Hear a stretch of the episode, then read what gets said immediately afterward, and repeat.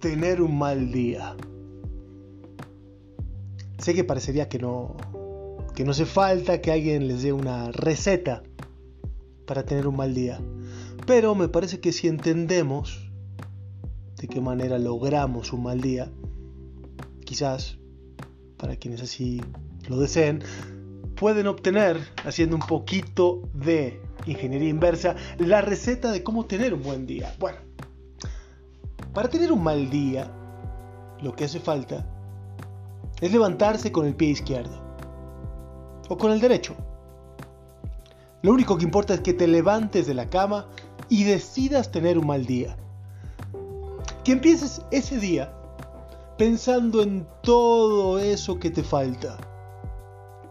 Mírate al espejo y empieza realizando un conteo de todos esos defectos estoy seguro que tienes. Y si no los vas a poder encontrar. Nunca hay alguien que sea demasiado flaco o demasiado gordo. Siempre se puede un poquito más. Quizás hayan aparecido las primeras arrugas o canas o el acné. O quizás tu nariz no sea como esa modelo de la foto. Tal vez algo de lo que veas en tu color de piel, el largo de tus piernas, ya pueda empezar a ayudarte a tener un pésimo día. Para seguir, mira a tu alrededor. Comienza a pensar en todo eso que te falta en todo eso que todavía tienes por hacer. Empieza a ver todos los problemas que van a comenzar a suscitarse en tu día. Pronto te vas a dar cuenta que te espera un largo y pesado día. Piensa en todo el dinero que aún no tienes. Piensa en todos los amigos que te han fallado.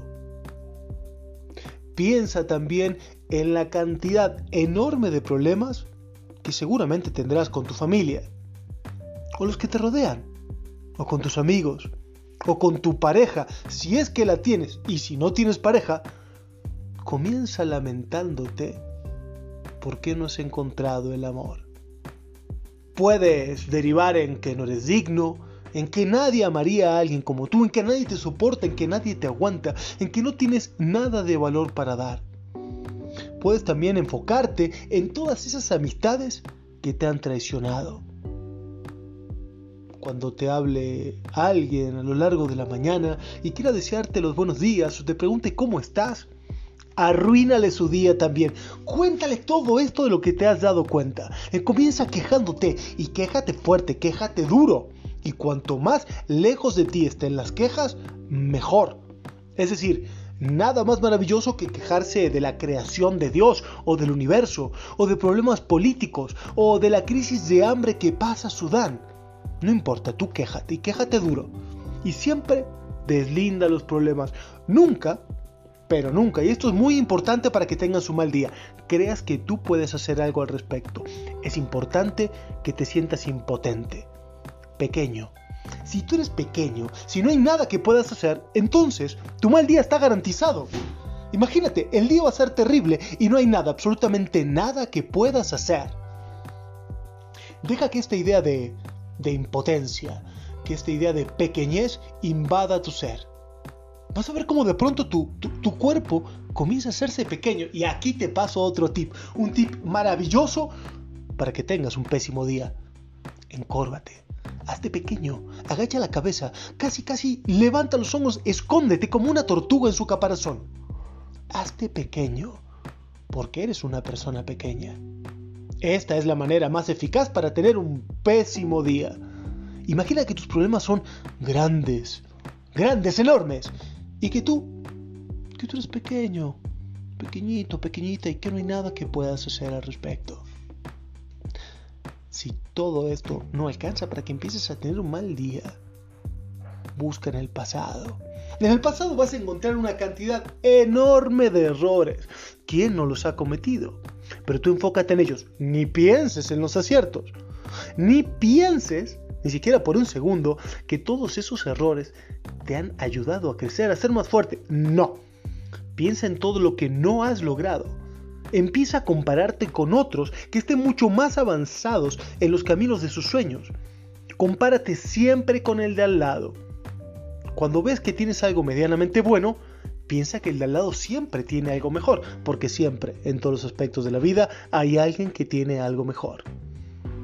Piensa en todos esos errores, piensa en todas las veces que te criticaron, que te humillaron, en que la vida te jugó una mala pasada y tú no pudiste hacer nada al respecto.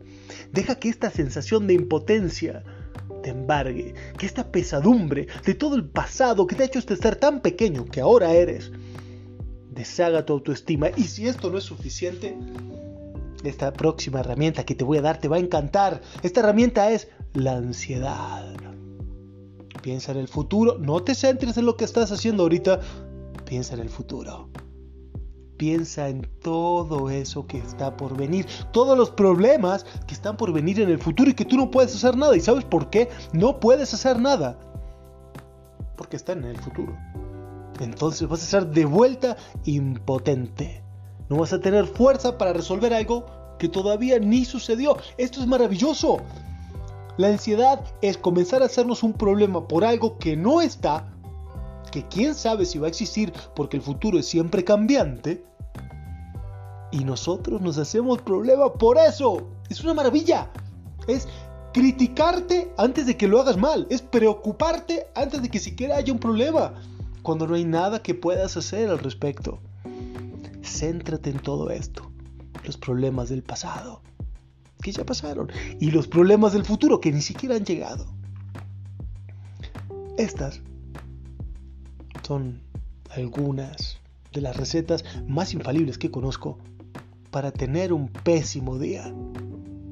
Y como broche de oro, cuando tus padres, algún gran amigo, tu pareja, alguien cercano te hable para decirte que te ama, que te quiere, que eres un ser valioso, interrúmpelos con quejas, interrúmpelos con pequeñeces, céntrate en todo lo malo y yo te aseguro que si pones toda tu energía en pensar todo lo malo que hay a tu alrededor, te va a ser imposible, completamente imposible, agradecer por todas las bendiciones que no tengo duda alguna que disfrutas.